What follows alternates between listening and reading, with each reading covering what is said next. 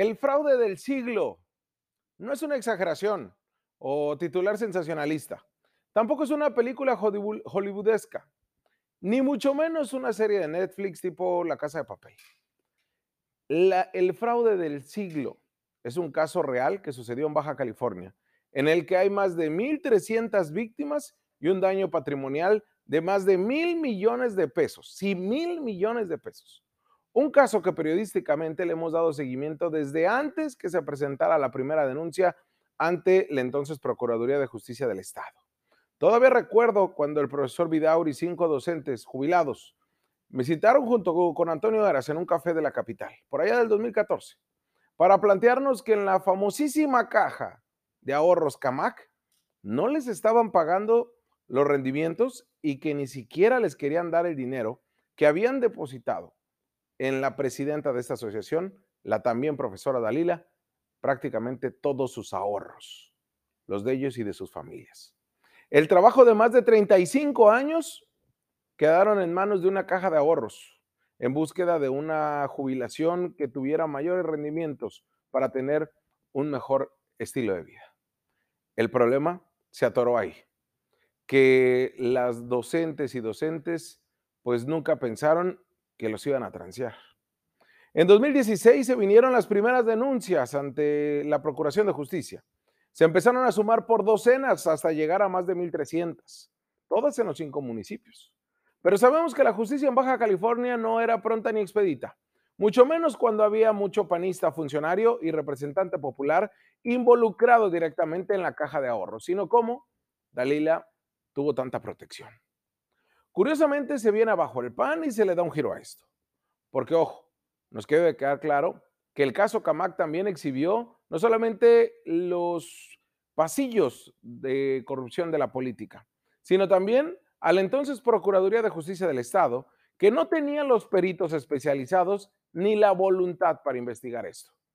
Hace un mes, en este mismo espacio, en esta misma editorial, le adelantábamos en exclusiva que en noviembre del 2021 se había judicializado ya esta carpeta de investigación con la mayoría de las denuncias presentadas en contra de Dalila y cinco de sus familiares.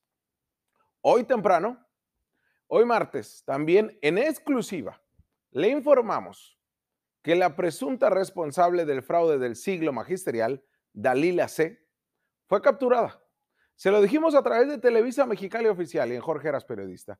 Por eso es importante que nos sigan nuestras plataformas de Facebook y en YouTube.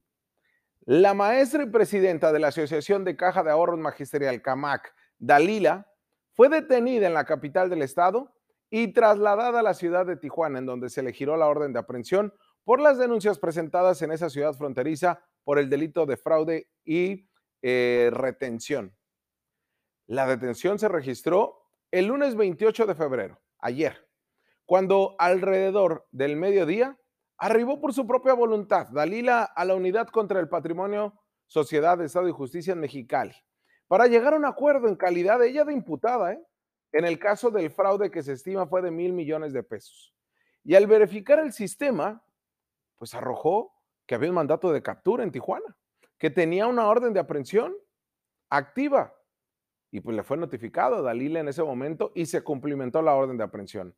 Inmediatamente Dalila fue llevada a Tijuana para ser presentada ante el juez. La fiscalía está a la espera de que el Poder Judicial fije la hora de la audiencia de control e imputación de delitos. Se trata de la carpeta de investigación 2018-19180 de la causa penal 4841-20, en la que se encuentra únicamente una denuncia de las más de 1.300, una denuncia que fue interpuesta por un docente después de que en febrero del 2014 le entregó la cantidad de 250 mil pesos a la todavía presidenta de Camac, Dalila, quien hasta la fecha no le ha regresado esa cantidad ni los rendimientos. La Fiscalía General del Estado dio a conocer, después de que diéramos esta información en exclusiva, que solamente en Tijuana cuenta con 27 carpetas de investigación derivadas de denuncias interpuestas por fraude y abuso de retención en contra de Dalila y Camac las cuales continúan con su integración correspondiente. Indicó que el total de carpetas de investigación en Tijuana se pueden sumar una afectación patrimonial de más de 9.5 millones de pesos. Pero ya le decíamos, Tras más de cinco años de que formalmente se presentaron las denuncias ante la entonces Procuraduría de Justicia del Estado, el 16 de noviembre del 2021 se judicializaron las carpetas de Ensenada y de Mexicali, con la que está frente a la justicia, al Poder Judicial, y que ya se judicializó, fue el caso de las de Tijuana. Las de Mexicali ya también, pero aún no hay fecha para la audiencia. Y es en esta carpeta de investigación 2016-3506, en contra de Dalila como autor directo del supuesto fraude y a su familia como presuntos cómplices, su esposo José Alfredo, el ex esposo Delber, Delber, los hijos Alejandra, Minet y una colaboradora, Mariali. En la carpeta de investigación en las que se conjuntaron todas las denuncias presentadas, la agente del Ministerio Público, Janine Juliana Molina, pidió también que se ejerza acción penal en contra de CAMAC, del Grupo Aldeco, del Grupo Social y Recreativo CAMAC y de la promotora de eventos Aldama. Señoras y señores, estamos frente al fraude de fraudes el fraude del siglo. Ya hay más de 30 maestros que presentaron su denuncia y que murieran a la espera de su dinero. Todavía, Dalila, en estas señas, como dirían en mi barrio, patadas de ahogado, después de publicar eh, la editorial que hicimos aquí, las notas, los eh, temas que hemos dado seguimiento, nos reclamó. Nos dijo que por qué habíamos publicado sus nombres completos, que me habían dado mala información, que la carpeta de investigación se iba a caer, que ella no iba a pisar tribunales. Al final del día, como siempre les digo, el periodismo de investigación documentado siempre nos da la razón. Y es esto que yo le digo a usted. Todavía falta un largo trecho. Nos decía un maestro eh, que platicábamos el día de hoy.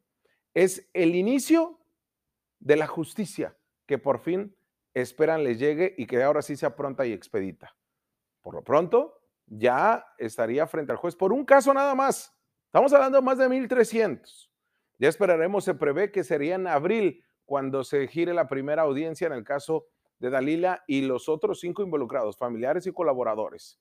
El caso Camac, el fraude de fraudes, el fraude del siglo. Continuamos.